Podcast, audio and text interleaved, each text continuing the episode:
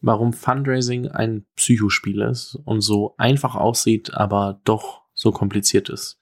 Herzlich willkommen zu einer neuen Folge Unicorn Bakery. Mein Name ist Fabian und heute widmen wir uns mal ein bisschen der Psychologie des Fundraisings, denn es gibt einige Dinge, die für Seriengründer relativ normal sind, Investoren einem ungern erzählen und die du aber unbedingt wissen musst, wenn du dich auf deine nächste Finanzierungsrunde vorbereitest. Und darüber sprechen wir heute.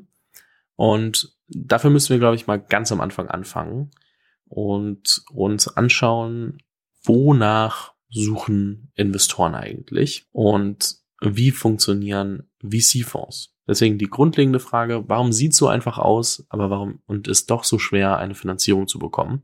Blöde Antwort, das ist ein mathematisches Problem. Denn Venture Capital Firmen erhalten jedes Jahr Tausende von Pitch Decks und die meisten von ihnen machen nur ein paar Dutzend Deals pro Jahr. Wenn es überhaupt ein paar Dutzend sind und nicht nur ein Dutzend. In Europa bzw. Deutschland gibt es sehr, sehr viele, die irgendwie zwischen 15 und 20 Deals im Jahr machen und dann drei bis 5.000 Decks sehen. Und wenn du als Beispiel nimmst, dass zwölf Deals im Jahr gemacht werden und 5.000 Decks sich angeschaut werden oder zumindest eingereicht werden, dann liegt die Wahrscheinlichkeit von diesem einen VC finanziert zu werden bei 0,24 Prozent. Und das ist natürlich auch schon der Grund, warum man auch mit vielen Investoren sprechen muss. Da muss man aber auch dazu sagen, die mathematische Relevanz unterscheidet sich ein bisschen, ob du mit einem Angel-Investor sprichst, mit einem VC, mit welchem VC und so weiter. Aber was wir daraus lernen können, ist, du musst zeigen, dass du zu den zwölf besten Angeboten gehörst in diesem Fall, die dieser VC in diesem Jahr sieht und du konkurrierst um dieses Geld mit all den anderen Startups da draußen. Und das ist natürlich auf der einen Seite, wie gut ist dein Deal und was machst du und wie cool bist du, aber die andere Sache ist halt auch Psychologie. Und dafür müssen wir uns anschauen, wonach suchen VCs eigentlich? VCs suchen nach Billion-Dollar-Ideas. Warum? Auch da schauen wir uns einmal kurz VC-Mathematik an. Als Fonds sammelst du grundsätzlich Geld von anderen Investoren, sogenannten Limited Partners oder auch kurz LPs die nach dem Fondszyklus in der Regel etwa zehn Jahre, kann im Einzelfall anders sein, deutlich mehr Geld zurückhaben wollen. Deshalb ist die Arbeit eines VCs im Grunde ein Zahlenspiel. In einer frühen Phase tätigst du 20 bis 30 Investitionen aus einem Fonds, teilweise über zwei oder drei Jahre Investitionszeitraum. Und je nach Größe deines Fonds hast du ein Anfangsticket und reservierst etwas Geld, um auf die Gewinner zu setzen. Das bedeutet, ich investiere vielleicht eine Million in deine Firma und wenn du eine nächste Runde machst und eine nächste Runde, dann möchte ich noch mitgehen, dass meine Anteile nicht zu schnell verwässern und ich auch einen signifikanten Teil an den guten Firmen behalten kann und auch davon profitiere, dass ich so früh investiert habe, weil Sonst habe ich, wird mein Teil immer kleiner, obwohl ich eigentlich einen größeren Prozentsatz an der Firma haben könnte und so würde auch der Ertrag an der Firma steigen. Und da wir uns ja hier in einem sehr risikoreichen Umfeld bewegen, wenn wir über VC sprechen, gehen die meisten Unternehmen, in die ein VC in der Frühphase investiert, äh, Konkurs und gehen pleite oder werden mittelmäßig. Und das bedeutet, dass ganz wenige Unternehmen, meistens zwei bis drei, die es schaffen, das Geld ähm, zurückgeben müssen. Also du hast zwei bis drei gute Firmen in einem Fonds, wenn überhaupt, manchmal auch nur eine. Und äh, eigentlich reicht eine richtig gute komplett aus, um den Fonds zurückzuzahlen. Und die müssen aber dann halt eben groß genug werden.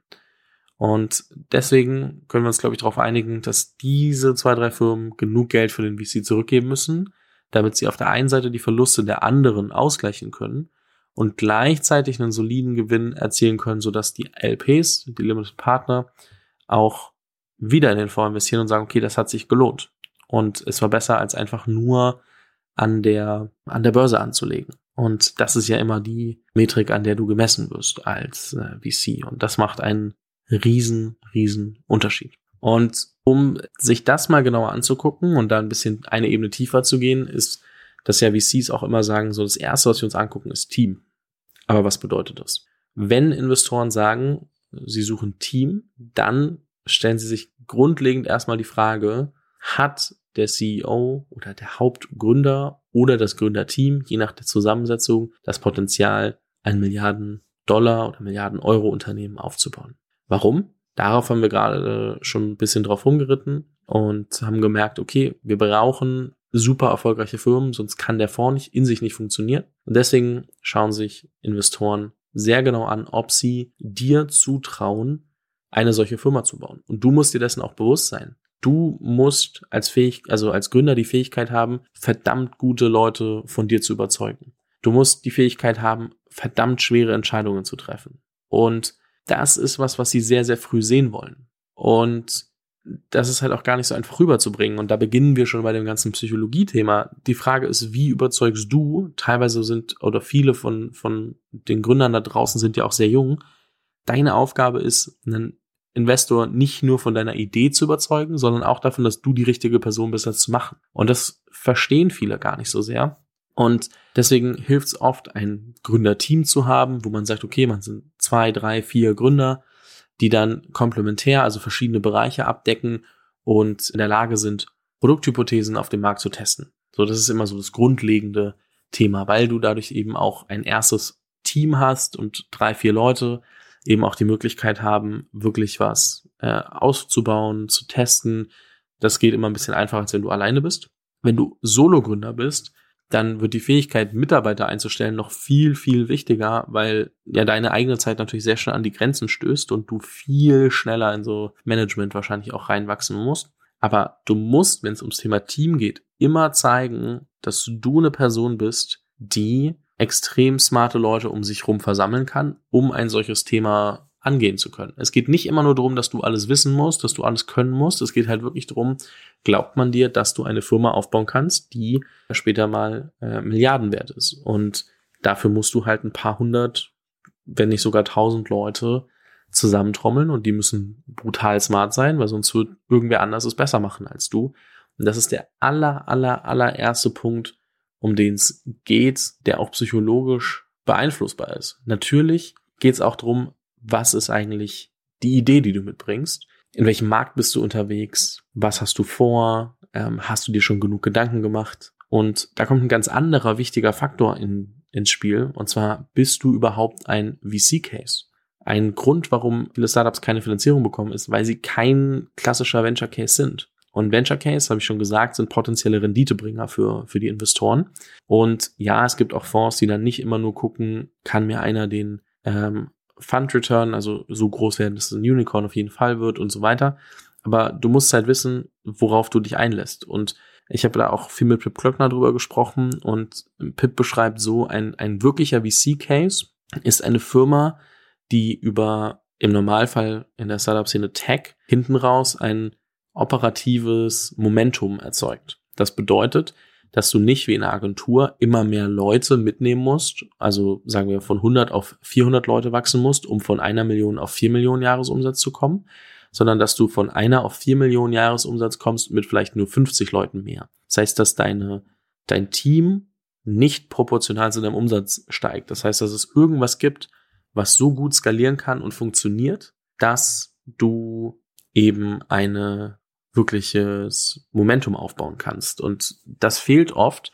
Also einmal das Momentum, aber auf der anderen Seite viel schlimmer noch die Möglichkeit überhaupt groß genug zu werden. Also sich irgendwo anzusiedeln in einem Markt, wo halt von vornherein relativ klar ist, dass es nahezu unmöglich wird, groß genug zu werden als Firma, also in Richtung Milliardenbewertung zu kommen. Also für so eine Milliardenbewertung brauchst du in einem Marktumfeld, das jetzt nicht so super gehypt ist wie in 2020, 2021, brauchst du schon auch wahrscheinlich, wenn du Software as a Service machst, so um die 100 Millionen ja, Yearly Recurring Revenue, also Annual Recurring Revenue, ARR. Wenn nicht sogar ein bisschen mehr oder vielleicht in einer anderen Nische auch ein bisschen weniger. Aber du brauchst schon auch wirklich eine signifikante Company. Und das heißt, es ist gar nicht so einfach, das einfach mal aus dem Ärmel zu schütteln. Und da brauchst du halt auch einen Markt, wo es, wo du nicht als alleiniges Monopol oftmals, ja, es gibt auch Monopolfirmen, wenn niemand das davon ehrlich und freiwillig zugeben würde, wo du halt groß genug werden kannst. Und das musst du halt auch beweisen. Also ein VC braucht oder auch, auch ein Angel Investor braucht das Gefühl von, okay,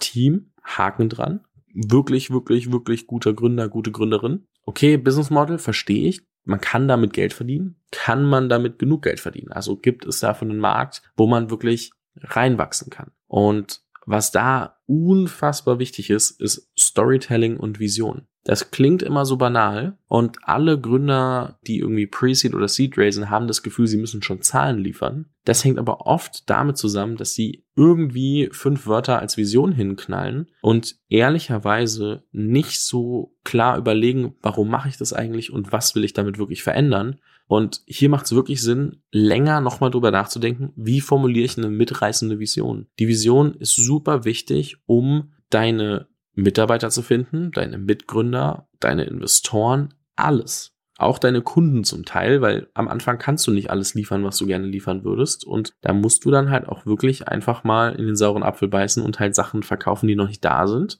Und dafür brauchst du Vision, dass du aufzeigen kannst, wo willst du eigentlich hin. Und diese, ich sag mal, Gap, also diesen Weg zwischen da bin ich und da will ich hin, den musst du mit einer Story und, und einer Vision überbrücken. Und wenn du eine gute Vision rüberbringen kannst und zeigen kannst, dass du einen Lösungsansatz hast und eine Vorstellung, wie du in diese Richtung läufst, dann hast du auch die Möglichkeit, einen VC davon zu überzeugen, dass die in dich investieren und dass es okay ist, wenn du jetzt noch keine Zahlen hast. Weil dieses Gefühl beim VC, dass er oder sie Zahlen sehen will, kommt gerade dann auf, wenn sie dieses Gefühl haben von, boah, ich weiß nicht, ob die Person das umsetzen kann. Und es ergibt sich immer aus Zweifeln. Und das ist natürlich schwierig. Das ist auch gar nicht so einfach zu überbrücken. Und da ist seine Aufgabe einfach auch zu zeigen, okay, ich habe mir Gedanken gemacht, ich weiß, wo das große Ziel ist und ich weiß, was der erste, der zweite, der dritte Schritt ist. Stand heute. Du hast immer die Möglichkeit, dich nach und nach weiterzuentwickeln. Im Schnitt pivoten Startups ein, zwei, drei, vier Mal. Ich kenne ja die Statistik nicht. Aber eigentlich jedes Startup pivotet in äh, ihrem Lösungsansatz und das gehört auch dazu, aber dafür brauchst du eine klare Vision, weil wenn du sagst, meine Vision ist, ähm, die Welt im Thema X zu verändern, dann ist die Lösung nicht in Stein gemeißelt. Aber wenn du sagst, das ist die Lösung, die ich bauen will, dann hast du natürlich das Thema, dass du, dass es viel schwerer ist, davon abzurücken. Wenn du das Ziel hast, dann ist es okay, auch noch von deinem Lösungsweg, den du gerade hast, abzurücken, weil der andere vielleicht besser ist. Und das vergisst man oft, dass das einen riesen Unterschied macht und dem an, dem Gegenüber aber auch ein Gefühl gibt von, okay, der oder die hat's im Griff. Und das ist ein nächster Punkt, den du psychologisch meistern musst, Leute mitzureißen, weil es gibt immer, also es ist eine, das ist wohl die, ich sag mal, risikoreichste Branche, in der wir uns bewegen. Es gibt eine Million Gründe, nicht in dich zu investieren. Aber du musst halt so viel, ich sag mal, Conviction, also Überzeugung bei der anderen Person hinkriegen und auch so Enthusiasmus, dass die Person sagt, okay, ich weiß, was alles dagegen spricht, aber das will ich machen. Ich glaube daran. Ich glaube an die Person, ich glaube an die Idee, ich glaube an alles, was hier gerade passiert. Let's do it. Und das ist deine Aufgabe. Und da musst du dir länger Gedanken machen, weil offiziell brauchst du Zahlen erst ab einer Series A. Vielleicht in einer Seed, wenn du irgendwie schon versuchst, sehr viel mit Kunden zu arbeiten, Umsatz zu machen etc. und dein Produkt schon soweit ist, dann brauchst du vielleicht in der Seed auch schon Zahlen, aber davor musst du eigentlich dich darum kümmern. Es wurde jetzt zuletzt natürlich viel finanziert, was eigentlich nicht finanziert hätte werden sollen. Marktumfeld war ein bisschen anders, aber es ist wie es ist. Und äh, das verschiebt sich jetzt gerade wieder. Und wenn du da nicht klar zeigen kannst, warum du äh, wirklich was verfolgst, was groß genug werden kann, könnte es schwierig werden. Lass uns mal kurz Zwischenstand auch nochmal darüber sprechen, ähm, so was wir jetzt eigentlich schon hatten. Punkt eins: du musst verstehen, du bist einer von 10, 20, 30 Deals im Jahr, die der Investor macht. Und du musst halt einer der 10, 20, 30 Besten sein, sonst werden die nicht in dich investieren. Sie suchen nach jemandem, der Fähigkeit hat, eine Milliarden-Company zu gründen, eine Milliardenfirma, weil das notwendig ist, um den Fonds auch erfolgreich zu gestalten. Viele scheitern an der Finanzierung, weil sie eben nicht hinkriegen, den VC davon zu überzeugen, dass sie der perfekte Case sind. Viele aber auch, weil sie einfach kein VC-Case sind und eigentlich ein Modell sind, was sich für eine klassische VC-Finanzierung nicht so eignet. Und dann eben auch das Storytelling vernachlässigen und dadurch überhaupt keine Überzeugungskraft mitbringen, weil rein von den Zahlen her und von den ersten Gedanken wird eigentlich jedes Modell zerschmettert werden können. Und es wird immer genug Punkte geben, die dagegen sprechen, zu investieren. So. Wir haben schon drüber gesprochen. Ein VC investiert typischerweise in, sagen wir mal, 15 bis 20 Deals. Und deswegen musst du mit ganz vielen verschiedenen VCs sprechen. Und die Frage ist, wie viele Investoren musst du eigentlich ansprechen, weil oft ist natürlich die Erzählung so, man spricht mit 99, die Nein sagen und einer sagt Ja. Und ungefähr so ist es wahrscheinlich auch. Was daran aber spannend ist, ist, wenn du mal das erste Jahr hast, hast du einen Dominoeffekt. Und dann wird es viel, viel einfacher von anderen auch Zusagen zu bekommen. Investoren sind nämlich ein sehr seltsames Volk. Sie haben das Gefühl, Macht zu haben, solange sich niemand verpflichtet, das Geschäft zu machen. Wenn der erste Investor in dein Unternehmen investieren will, haben die anderen aber alle Angst, etwas zu verpassen, Fear of Missing Out, und werden eher investieren. Das basiert alles auf externer Bestätigung, weil Investoren haben oft Angst, dass sie falsch liegen und suchen so nach Red Flags und sagen so, ah, und nee, deswegen kann ich nicht investieren und das nicht. Aber sobald jemand anderes investieren will, vergessen sie den, diese Red Flags und investieren einfach mit. Mir hat letztens erst ein äh, VC erzählt, dass es einige Runden gab, wo alle irgendwie so ein bisschen gesagt haben, ja, sie haben Lust und dann gab es ein Termsheet von einem internationalen VC und es haben acht VCs innerhalb von zwei Tagen, drei Tagen Termsheets eingereicht und wollten alle Teil der Runde werden. Vorher wollten sie sich aber alle nicht entscheiden. Es ist also ein sehr seltsames und psychologisches Dilemma. Aber wenn du FOMO erzeugst, gewinnst du. Natürlich vorausgesetzt, du bist ein großartiger Gründer und arbeitest an einem ausreichend großen Problem. Aber wenn du das hinkriegst, dann hast du gute Chancen.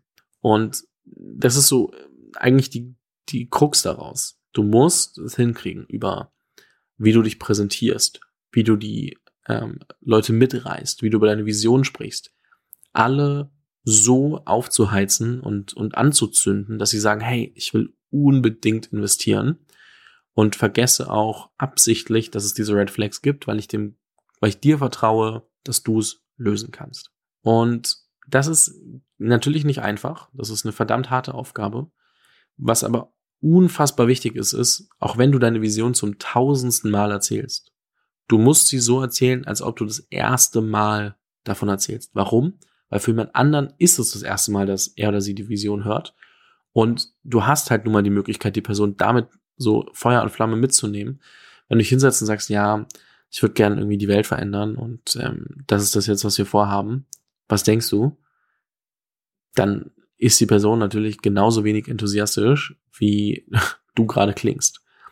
Und da, das ist ein, eine Kleinigkeit, ein kleines Detail, aber wie du die Leute versuchst mit, also du solltest jetzt nicht hingehen und sagen, boah, wir werden die Welt verändern, wir sind die geilsten und äh, so eine arrogante Art haben. Du musst schon irgendwie da auch, auch sinnvoll drüber sprechen, aber spinn eine Story drum, das macht vieles aus. Es ist auf gar keinen Fall die einzige Lösung und das löst nicht all deine Probleme. Du musst schon auch viele andere Punkte durchdenken und, und, und final haben. Du solltest Gedanken gemacht haben, okay, ich will ein Software-as-a-Service-Business machen. Ich brauche irgendwann mal 80, 85 Prozent Marge, sonst bin ich kein geiles Business. Wie komme ich da hin? Kriege ich das hin, wenn ich 20 Euro pro Monat verlange oder muss ich 400 Euro pro Monat verlangen? finde ich genug Kunden, wenn ich 400 Euro pro Monat verlange. Du musst da schon sehr viele Hypothesen auch aufstellen, weil die ganzen VCs werden dich das fragen, die werden dich sonst auseinanderreißen, wenn du da nicht aufpasst. Und auch zu Recht, so, weil das ist ja deine Aufgabe. Aber du hast halt immer noch die Möglichkeit, einfach sehr, sehr vieles vorzubereiten. Und der andere Punkt, und das ist wahrscheinlich so mit der letzte Punkt, den ich jetzt hier reinbringen möchte, ist, wie du mit den Investoren in Kontakt trittst ob Angel-Investoren oder VCs. Es macht einen riesen Unterschied, wie du mit denen in Kontakt trittst. Also, es ist natürlich eine Möglichkeit, Investoren einfach kalt anzuschreiben. Ehrlicherweise kann ich dir das nicht empfehlen. Hast du wahrscheinlich selbst schon gemerkt, aber dann sagen die alle, ja, wir gucken es uns mal an und ähm, melden uns dann nochmal, aber ähm, meistens kriegst du ein, ja, ist noch zu früh und mal gucken. Und dieses zu früh ist übrigens die Absage, die du so oft bekommen wirst, einfach nur, weil VCs immer das Gefühl haben, oh, ich kann jetzt die Tür nicht zumachen, also ich will jetzt gerade eigentlich nicht investieren, aber ähm, ich kann die Tür nicht zumachen, weil vielleicht wird's ja doch noch mal spannend und dann will ich nicht der sein, der schon abgesagt hat.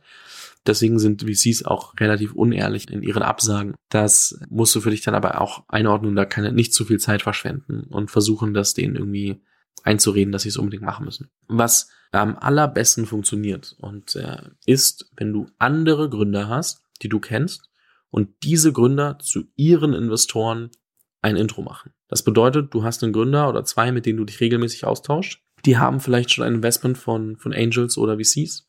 Und du sagst, hey du, Du weißt ja jetzt schon eine ganze Weile, wie ich arbeite. Gibt es die Möglichkeit, dass du mir Investor X einmal vorstellst? Weil ich glaube, wir passen auch sehr gut zu ihm ins Portfolio. Und dann sagt der Gründer, mit dem du sprichst, klar, kann ich machen. Geht zu dem Investor und sagt, hey du, ich weiß, du investierst ja gerne. Ähm, ich habe jemanden, der tickt relativ ähnlich wie ich, mit dem verstehe ich mich sehr gut, von dem halte ich viel.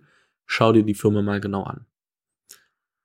Das ist die allerbeste Variante. Natürlich hilft, kannst du auch zu jemand anderem gehen und sagen, hey, du kennst doch den und den, kannst du mir den mal vorstellen. Es ist auch okay, einen Investor zu fragen, ob er dir einen anderen Investor vorstellen kann, wenn er bei dir zum Beispiel investiert ist. Aber bei den Gründern ist es ein, ist es ein sehr guter Punkt, bei den Investoren wahrscheinlich auch. Alles andere ist nicht so viel wert. Klar, du kannst jemanden, den du kennst, der gut vernetzt ist, trotzdem fragen. Aber wenn die Person selbst nicht investiert und normalerweise investieren würde, ist es kein gutes Zeichen. Wenn die Person nicht investiert und auch normalerweise nicht investieren würde, wird es trotzdem nicht 100% ernst genommen. Das kann jeder sagen, was er will, ähm, ist einfach der, der Tenor. Und wenn es so gar kein Netzwerk gibt, das du anzapfen kannst, dann klar, versuche irgendwie so schnell wie möglich auch andere Gründer kennenzulernen, andere Investoren, ohne direkt immer im ersten, zu ersten Moment zu pitchen, um dann eben später diesen Effekt zu haben von trifft, also dass, dass du weiterempfohlen wirst ja, du brauchst vielleicht heute Geld, aber nein, es wird im Normalfall nicht funktionieren. So.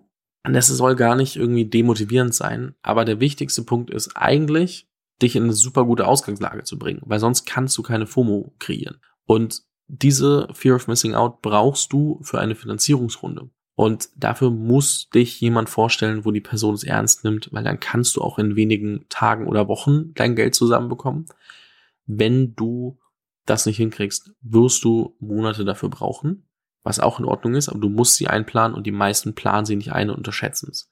Und das bricht vielen Startups das Genick. Also, lass uns nochmal zusammenfassen. Worauf lässt du dich hier gerade eigentlich ein? Punkt eins: Du musst ein VC-Case sein. Du musst etwas sein, was eine Milliardenfirma wert, also eine Milliardenfirma werden kann. Und du musst da Bock drauf haben. Und das bedeutet, dass du die nächsten 10 bis 12 Jahre da wirklich drauf pochen musst, dieses Ding erfolgreich zu machen. Und du musst genau diese Überzeugung, dass du das kannst und dass du gut darin bist, dem VCs auch zeigen und mitbringen. Sonst ist schon mal die allererste Hürde durch. Egal wie cool dein Case ist. Wenn die nicht an dich glauben, bist du raus. Dann muss natürlich dein Case gut durchdacht sein. Auch wenn sich da Dinge noch ändern werden. Wenn du da äh, absolute Schwächen aufzeigst, ist es ein Problem. Du musst vieles durchdacht haben. Natürlich ist es okay, wenn da noch mal eine Frage kommt, wo du sagst, hey, habe ich so noch nicht drüber nachgedacht, gib mir mal irgendwie bis heute Abend, ich gebe euch da noch eine Antwort zu. Lieber das, als irgendwie eine halbgare Antwort zu geben, weil die kickt dich auf jeden Fall raus. Und dann eben auch die Frage, wer stellt dich vor? Welche Vision bringst du rüber? Und wie kriegst du diesen ersten Dominostein ins Rollen? Und da hilft es nichts, wenn du sagst, mein Papa investiert jetzt in mich, das ist nicht der erste Dominostein. Du brauchst halt jemanden, der Kredibilität hat in der, in dem Ökosystem, der dazu, dafür sorgt, dass andere sagen, oh, ich will jetzt auch investieren. Weil Psychologie bei der Preisfindung zum Beispiel, wenn du sagst, ich will zwei Millionen Euro raisen, dann brauchst du ja jemanden, also VCs haben immer Angst, dass sie die einzigen sind und zu teuer einkaufen oder irgendwas Schlechtes zu einem zu teuren Preis kaufen oder irgendwo investieren, wo kein anderer rein will in dem Moment, wo es Bedarf gibt und andere zeigen, sie sehen das als ähnlich guten Deal, sind VCs sofort da, weil sie Angst haben, was zu verpassen. Und wenn du das einmal verstanden hast, kannst du deinen kompletten Fundraising-Prozess darauf auslegen, das Stück für Stück vorzubereiten. Und dann wird es viel, viel einfacher, logischer, smoother und ein Spiel schon fast, weil du spielst ja eigentlich die Parteien gegeneinander aus, bis du dann entscheidest, welches ist das beste Termsheet, wer macht mir das beste Angebot, wo fühle ich mich am wohlsten mit. Und das ist dann so der Punkt, an den du kommen möchtest. Bis dahin, es ist ein Psychospiel. Und bei dem Psychospiel wünsche ich dir ganz viel Erfolg. Wenn du einen Deal hast, schicke mir gerne zu. Ich hänge jetzt inzwischen bei Cherry Ventures mit drin und kann da auch immer mal wieder äh, Deals reinbringen, wenn ich sie selbst gut finde. Schick sie mir gerne an fabian at unicornbakery.de oder per LinkedIn. Das geht jetzt für den Anfang auf jeden Fall noch. Aber dieses Psychospiel musst du beherrschen. Und das musst du meistern, sonst wirst du beim Fundraising Probleme haben. Ich hoffe, es hat geholfen. Schick mir gerne auch so eine Episodenkritik, wo du sagst, hey, das war unklar, hier habe ich noch eine Rückfrage. Auch gerne an fabian.unicornbakery.de oder jede andere Mail, die dir gerade einfällt. Und damit verabschiede ich mich von dir, wünsche dir viel Erfolg, hoffe, du kriegst deine Runde zusammen und melde dich mit dem Deck bei mir und dann ähm, bin ich sehr gespannt, was du gerade baust. Viel Erfolg! Vielen Dank fürs Zuhören. Falls dir diese Folge gefallen hat, dann musst du auf jeden Fall mal den Unicorn Bakery WhatsApp Newsletter auschecken. Dort bekommst du ein bis zweimal die Woche von mir äh, entweder eine persönliche Sprachnotiz oder eine Content-Empfehlung, Blogpost, Video etc. für Dinge, die du als Gründer unbedingt wissen, lesen, hören musst. Am einfachsten ist es, du klickst auf den Link in der Beschreibung und meldest dich an. Ansonsten kannst du auch auf jungthemapodcast.com slash newsletter gehen.